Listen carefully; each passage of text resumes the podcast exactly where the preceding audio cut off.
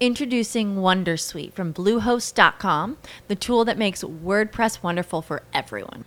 Website creation is hard, but now with Bluehost, you can answer a few simple questions about your business and goals, and the Wondersuite tools will automatically lay out your WordPress website or store in minutes. Seriously. From there, you can customize your design, pick your brand colors, and add blocks. No custom theme or coding required. You'll get content suggestions that you can keep or revise, and with Yoast SEO built in, we automatically help you get found in search engines. From step by step guidance to suggested plugins to an AI powered help bot. Our built in tools make WordPress wonderful for everyone. Maybe that's why Bluehost has been recommended by WordPress.org since 2005. Whether you're a beginner or a pro, you can join over 2 million Bluehost users. Go to bluehost.com slash wondersuite. That's bluehost.com slash wondersuite. As humans, we're naturally driven by the search for better. But when it comes to hiring, the best way to search for a candidate isn't to search at all. Don't search, match with Indeed. When I was looking to hire someone, it was so slow and overwhelming. I wish I had used Indeed. If you need to hire, you need Indeed. Indeed is your matching and hiring platform with over 350 million global monthly visitors, according to Indeed data, and a matching engine that helps you find quality candidates fast. Ditch the busy work. Use Indeed for scheduling, screening, and messaging so you can connect with candidates faster. And Indeed doesn't just help you hire faster. 93% of employers agree Indeed delivers the highest quality matches compared to other job sites, according to a recent Indeed survey. And listeners of this show will get a $75 sponsored job credit to get your jobs more visibility at Indeed.com slash podcast. That's Indeed.com slash podcast. Terms and conditions apply.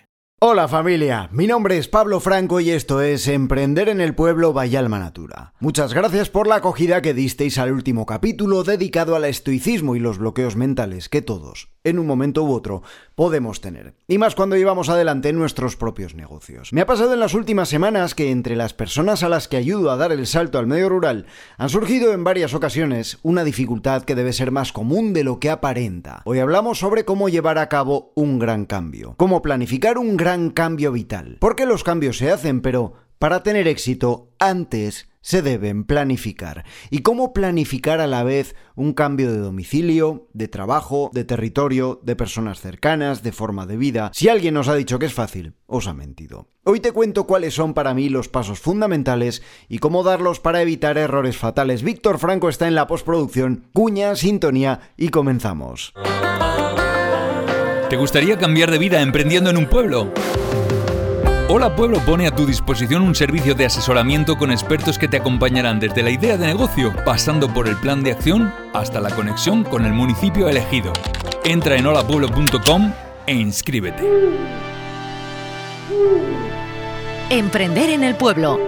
Vive y trabaja donde siempre has querido. Todos los lunes, a partir de las 8 de la tarde, Emprender en el pueblo en tu plataforma de podcast favorita.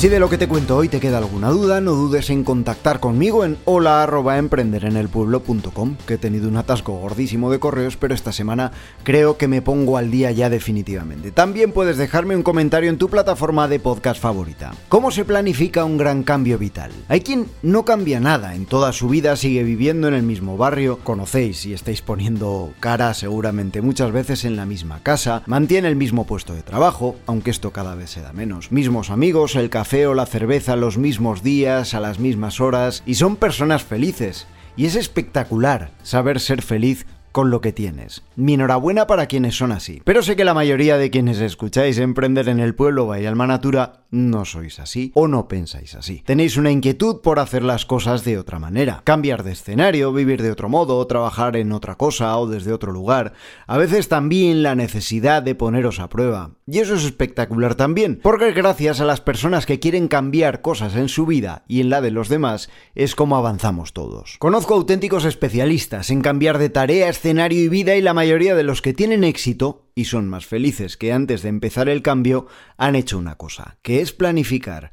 No todos los casos son iguales, obviamente. Si no tienes cargas familiares, hijos o personas mayores que dependan de ti, tienes el negocio familiar produciendo pasta en tu ausencia y esperando tu regreso, pues en fin. Tampoco tienes mucho que planificar. Cambias y cambias y cambias y ya está. Sin embargo, esta no es la realidad de la mayoría. Incluso en el caso que te mencionaba de alguien que se puede permitir el error sin mayor problema porque tiene una red de seguridad, me he encontrado con personas que ante la más mínima insatisfacción cambian y cambian y cambian pensando que el problema es el lugar o la compañía, sin darse cuenta de que la insatisfacción va dentro y no van a poder huir de ella. Pero ya digo que estos son casos minoritarios, así que no me voy a entretener ahí.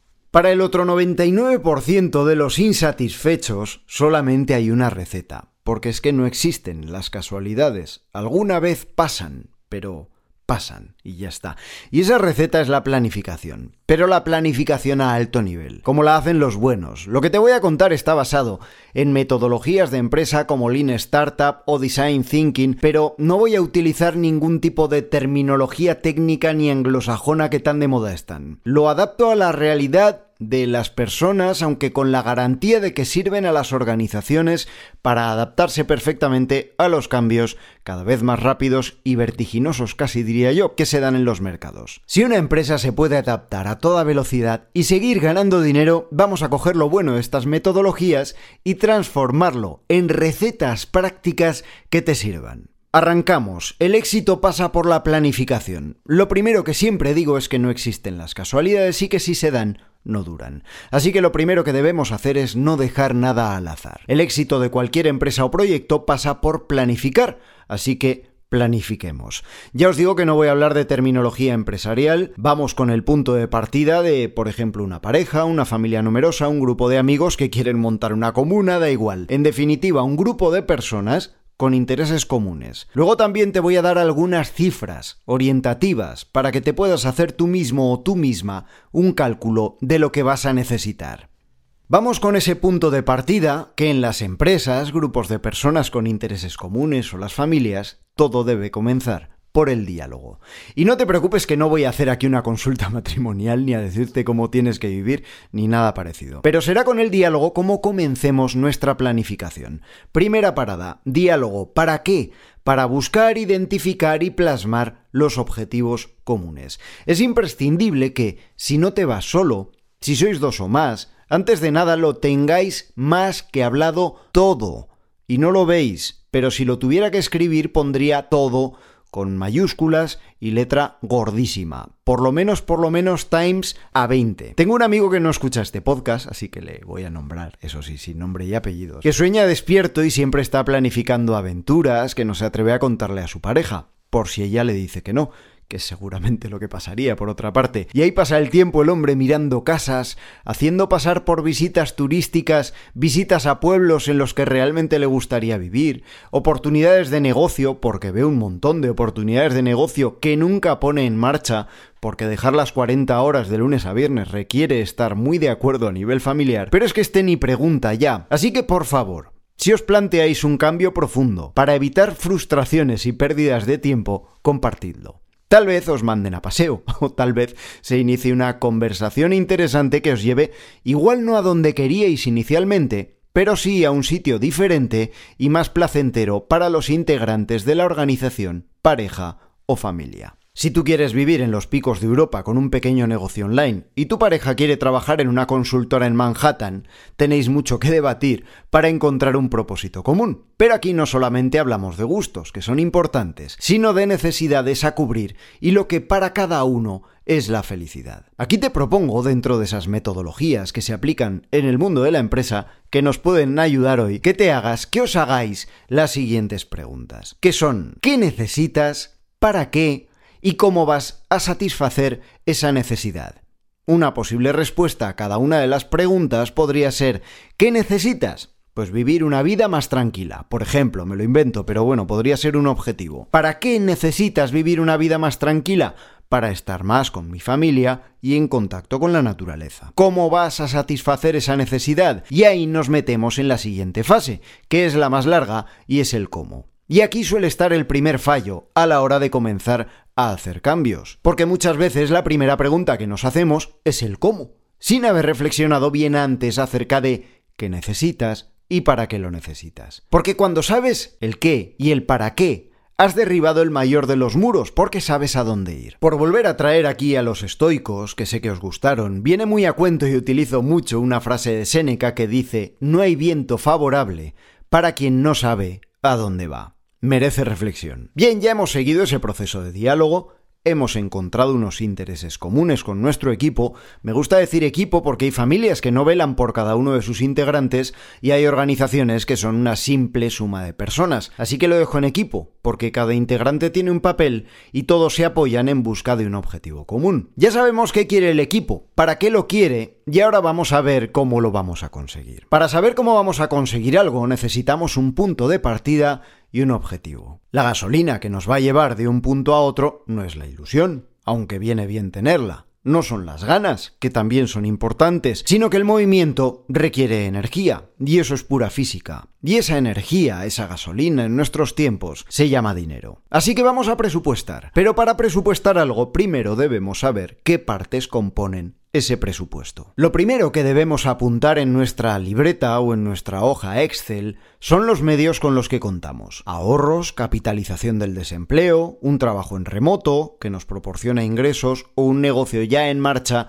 que nos podamos llevar con nosotros. Cosas que cuestan energía barra dinero que deberemos tener en cuenta. La búsqueda del lugar apropiado. Sí, sí, eso ya cuesta dinero. Buscar el lugar, porque vas a hacer kilómetros, bastantes. Tienes que tener previstos o calcular el coste de los kilómetros que vas a realizar buscando ese lugar adecuado. Por ejemplo, no solo el combustible para desplazarte o los billetes de tren, alojamiento para esos fines de semana o para esos días en los que vas a visitar esos lugares, coste de la mudanza. Porque cambiar de casa no es barato, no, no. Si la casa es tuya, en propiedad fenomenal. Pero si estabas de alquiler y te vas de alquiler, ojo. Primero tienes que conseguir que te devuelvan las fianzas de la vivienda que dejas, que no siempre es inmediato ni sencillo. Tienes que pagar los dos meses de fianza de tu nueva vivienda, más la comisión de agencia si haces uso de ella, más la mensualidad del mes que entras. Es verdad que las viviendas en el medio rural suelen ser más baratas que las de las grandes ciudades, pero pagar cuatro meses de alquiler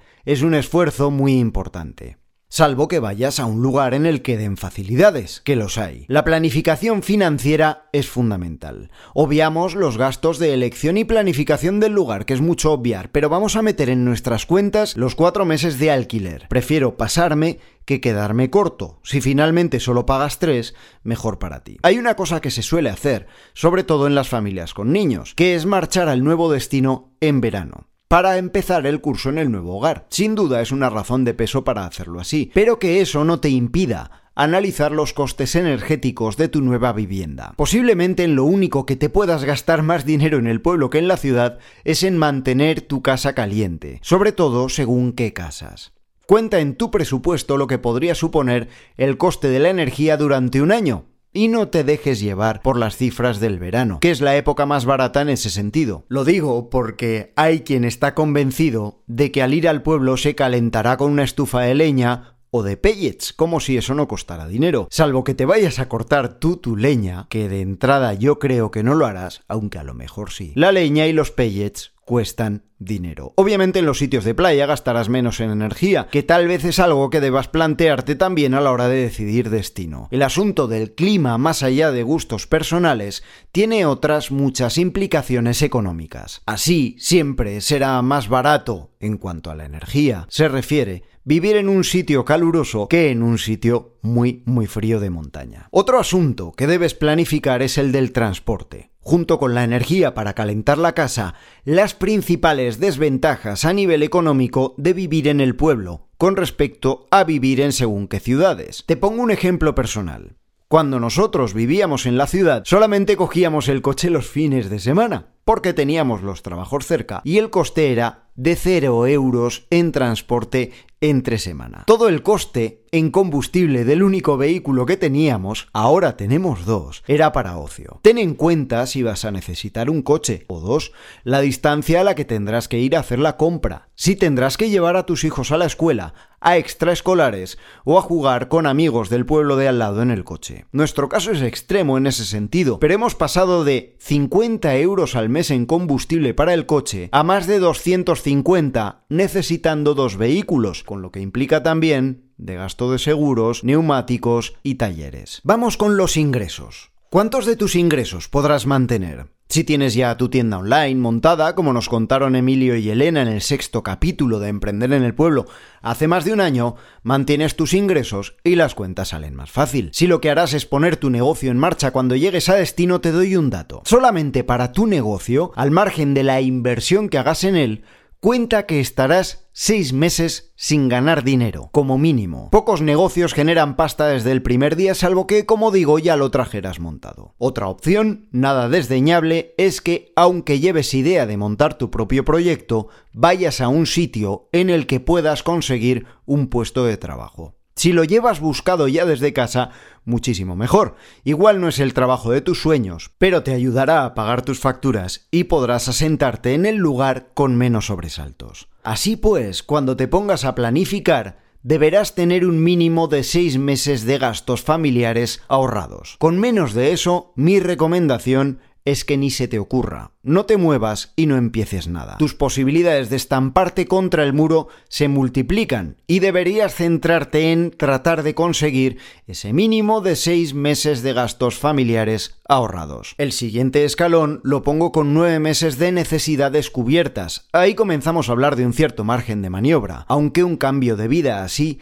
te será mucho más sencillo y placentero con un año de tus necesidades cubiertas en el momento de empezar la aventura. ¿Se puede hacer con menos? Sí, si ya tienes un negocio en marcha. Digital seguramente si lo puedes trasladar así como así. Si la vivienda que dejas en la ciudad es de tu propiedad y la alquilas a alguien, también puedes hacerlo con menos, aunque te prevista la posibilidad de impago en tus cuentas o si te marchas a tu nuevo destino con un puesto de trabajo que te ayude en tu aterrizaje. Por recapitular, si te vas sin ingresos y a montar algo, con menos de seis meses ahorrados, ni se te ocurra. Línea roja. Con nueve meses, lo ponemos amarillo, lo puedes intentar y tienes un cierto margen. Pero lo ideal es tener al menos un año de gastos cubiertos. Venga, vamos a hablar de vivienda, pero sin llorería, que ya sé que es muy difícil conseguir una vivienda y tal y tal y tal, pero te voy a hablar de cifras y de alguna opinión que tengo al respecto. Primero, si puedes, alquila.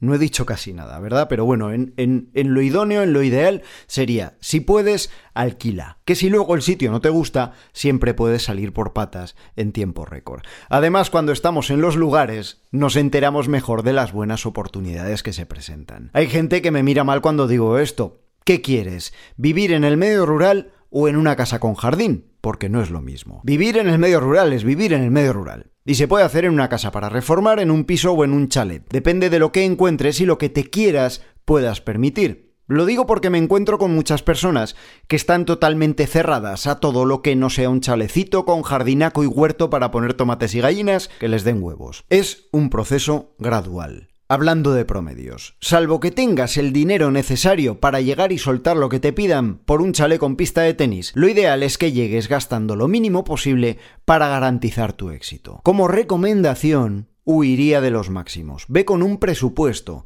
y si puedes, gasta menos de lo que tuvieras pensado en vivienda. Siempre acorde al mercado, claro, no pidas cosas absurdas como me ha pasado alguna vez. Gente que me dice que está buscando una casa por 100 euros, porque claro, como es la España vacía, pues hay que regalarla. ¿Qué quiero decir? Evita aquello de por un poquito más tengo jardín, por un poquito más tengo cochera, por un poquito más este que tiene piscina y lo que pasa por ese poquito más muchas veces es que se te acaba el dinero y luego a llorar. Más cosas de cifras y de opciones que se te pueden presentar en el asunto de la vivienda. Y es que ante la falta de vivienda muchos buscan terrenos para comprar y construir mediante autopromoción. No voy a entrar en el asunto de las hipotecas de autopromoción, que son un mundo y he dicho que hoy no se llora, ni voy a entrar tampoco en el mundo de la normativa urbanística. Quizá daría para otro capítulo entero si os parece interesante. Consideraciones a la hora de comprar un terreno si quieres meterte en ese jardín y nunca mejor dicho. Si compras un terreno, su precio no debería exceder del 20% de tu presupuesto total. Pongo cifras. Si tienes 100.000 euros de presupuesto total para construir tu casa, no inviertas más de 20.000 en el terreno. Si tienes 150.000 de presupuesto total para construir tu casa, no inviertas más de 30.000 en el terreno. Y si tienes 200.000 de presupuesto para construir tu casa, no inviertas más de 40.000 en el terreno. Lo pongo en cifras redondas. Igual te parece poco, seguramente. Vale, al precio del terreno añade tomas de luz, de agua y alcantarillado, el vallado de tu parcela, el proyecto, los permisos, los impuestos, los retrasos en la construcción, el fontanero que no viene, el arquitecto municipal que me tiene manía y esas cosas que pasan, porque pasan. A lo mejor habrás pensado en poner una prefabricada de cualquier manera para ahorrarte todo lo posible. Y no, no vale con una prefabricada de cualquier manera. Es tu casa. Invierte una vez y vive para siempre, hasta que te canses. Por cierto, ten en cuenta que muchos pueblos, sobre todo los bonitos, lo son porque tienen unas normas urbanísticas que te obligan a construir con unos determinados materiales y aspecto exterior. Asegúrate bien, no sea que por la necesidad de comprar esos materiales no te acabe dando el presupuesto ni para terminar de construir las paredes, porque eso también pasa. Por eso os decía antes lo del alquiler. Si tienes un alquiler de 300 euros, o 250, o 400, al llegar al pueblo tus posibilidades de éxito se multiplican. Si es un apartamento pequeño, además ahorras en calefacción. No te flipes con tu primera casa. Has acometido un cambio vital. Se supone que es un cambio a largo plazo, ¿no? Pues ya llegará porque todo llega. Cosas en las que debes fijarte si eres uno de los afortunados que encuentran una casa para comprar. Cubierta, que esté cambiado o saneado el tejado hace menos de 30 años, si es una casa de pueblo. Si te toca cambiar un tejado en una casa de 80 metros de planta, cuenta como mínimo y a precio de amigo entre 40.000 y 50.000 euros. La estructura de la vivienda también debe estar saneada, esto es muchísimo más importante que el color de las paredes. ¿Cómo sabes si la estructura está saneada. Cuidado con las casas con suelos a distinto nivel, como se hacían antes. Grietas de tipo estructural. Humedades tanto en zonas cercanas al suelo como sobre todo en partes altas, que delatarían problemas en el tejado. Que tenga la instalación eléctrica actualizada. Que tenga sus desagües y la fontanería en condiciones. Podrían incluso, y te voy a poner un ejemplo que es menos extremo de lo que parece, podrían incluso regalarte una casa regalada por 0 euros y si no está en condiciones y no eres del oficio de la construcción, arruinarte reparándola. Sí, con una casa que te regalen. Si es una zona fría, no te vale con los radiadores eléctricos. Te arruinarás salvo que tengas instalación fotovoltaica, que mínimo, mínimo, mínimo para una vivienda unifamiliar rondaría un coste de 6.000 euros. Vamos con el negocio, aunque aquí me entretengo menos porque ya hemos hablado en varias ocasiones de digitalización de negocio. Si ya lo traes montado y es digital, mejor para ti, y si no, Empieza ya con tu negocio. Hay un par de capítulos sobre digitalización, uno de julio o junio del año pasado, si no recuerdo mal, y otro de hace un par de meses. Si lo que vas a hacer es montar tu negocio desde cero, si es digital, montalo antes de ir. Si necesitas de tus vecinos o del entorno como clientes, te diría que esperes a conocer el lugar e identificarás mejor sus necesidades y la manera de satisfacerlas. De ahí los 6-9 meses de ahorro familiar solo para el negocio necesitarás margen de tiempo para montarlo y después para saber si es rentable. Lleva pensado el sector, en el que quieres desarrollar tu proyecto. Lleva pensadas las cosas que tú sabes hacer, pero nada más. No te enamores de tu idea porque la cagarás, si no encaja perfectamente con tu entorno. Cuidado con pueblos dormitorio, pueblos sin personas mayores, pueblos con los servicios copados y o pueblos con tendencia poblacional negativa. Cuidado con los pueblos dormitorio porque como su nombre indica la gente solo va a dormir. Cuidado con los pueblos sin personas mayores porque esto significa que hay una degradación en los servicios, que se han ido y que hay un nicho de negocio, hay un segmento de la población al que no te vas a poder dirigir. Cuidado con los pueblos que ya tienen de todo para el número de población. Si tú llegas a un pueblo, tiene 150 habitantes y tres bares, no montes un bar. Seguramente había tres bares desde que el pueblo era muchísimo más grande. O resulta que llegas a un pueblo de 400 habitantes y tienes tres tiendas de ropa no montes otra tienda de ropa porque seguramente de las tres que quedan pronto alguna de ellas cerrará. Y la tendencia poblacional negativa. Es muy difícil que los pueblos que no han estado recuperando población en los últimos dos años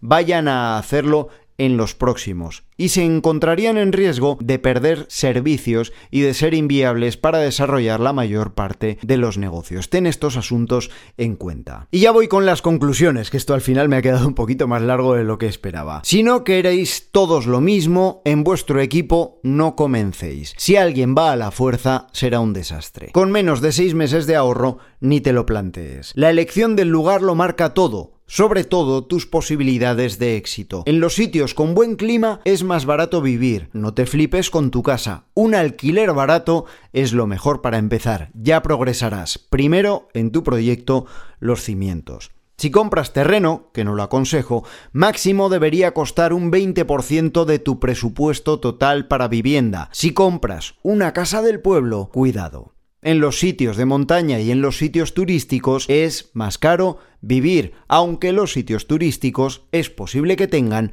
más oportunidades de negocio. En los pueblos de interior es más barato vivir y hay más posibilidades de vivienda, y si hay industria agrícola hay puestos de trabajo. Y si hay industria agroganadera, secaderos, grandes extensiones de cereal o monocultivo, granjas intensivas, el medio ambiente estará peor conservado, pero habrá más oportunidades económicas. Ponlo en la balanza. A veces es un juego de suma cero. Si hay oportunidades laborales, el medio ambiente podría ser peor. Si el medio ambiente es paradisíaco y se ha librado del impacto, seguramente es porque no hay industria. Otra vez saca la balanza. Prepara dosis de paciencia con tus nuevos vecinos, igual que ellos la van a tener preparada contigo. Eres un cuerpo extraño, los hijos te abren puertas, pero eso no es para siempre. Aporta a la comunidad o al menos no des problemas. Y con esto termino. Si te ha gustado, comparte. Deja tu recomendación o tu like. Si no, dímelo, por supuesto. Y si te puedo ayudar en algo, me tienes en hola arroba emprenderenelpueblo.com. Ya sabes que vuelvo el próximo lunes con más emprendimiento rural. Hasta entonces, sed felices. Adiós.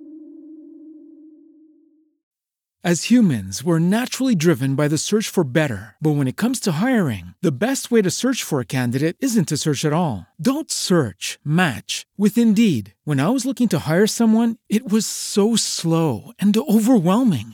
I wish I had used Indeed. If you need to hire, you need Indeed. Indeed is your matching and hiring platform with over 350 million global monthly visitors, according to Indeed data, and a matching engine that helps you find quality candidates fast. Ditch the busy work. Use Indeed for scheduling, screening, and messaging so you can connect with candidates faster. And Indeed doesn't just help you hire faster. 93% of employers agree Indeed delivers the highest quality matches compared to other job sites, according to a recent Indeed survey. And listeners of this show will get a $75 sponsored job credit to get your jobs more visibility at Indeed.com slash podcast. That's Indeed.com slash podcast. Terms and conditions apply. Lucky Land Casino asking people what's the weirdest place you've gotten lucky? Lucky? In line at the deli, I guess? Aha, in my dentist's office. More than once, actually. Do I have to say? Yes, you do. In the car before my kids' PTA meeting. Really? Yes. Excuse me, what's the weirdest place you've gotten lucky? I never win and tell. Well, there you have it. You can get lucky anywhere playing at LuckyLandSlots.com. Play for free right now. Are you feeling lucky? No purchase necessary. Void where prohibited by law. 18 plus. Terms and conditions apply. See website for details.